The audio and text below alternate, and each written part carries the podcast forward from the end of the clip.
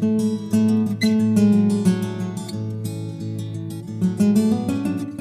lo tanto, de ir evaluando periódica y puntualmente.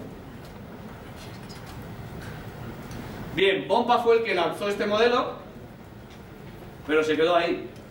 No habló de los medios y de los métodos para poder desarrollar eso correctamente. Y fue este señor, Paco Seirulo, que durante muchos años ha sido jefe de, de la preparación física en el Fútbol Club Barcelona que actualmente pues, ocupa una figura emérita, ¿eh? El, el tótem de, de la preparación allí, fue el que lo adaptó realmente ¿eh? al entorno nacional y al entorno del deporte colectivo nacional, dotándolo de contenido. Es decir, esto es así y además se hace de esta forma.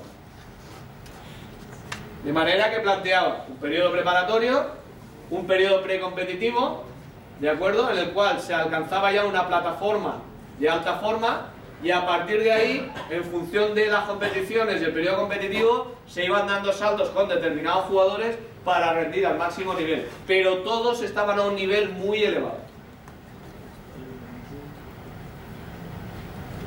¿Eso cómo se hace? Pues la semana que viene.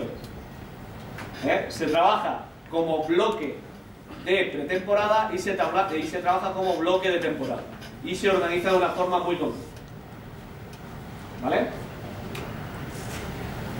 Lo dejamos aquí, vamos a hacer el Sócrates, ¿vale? En un momentito.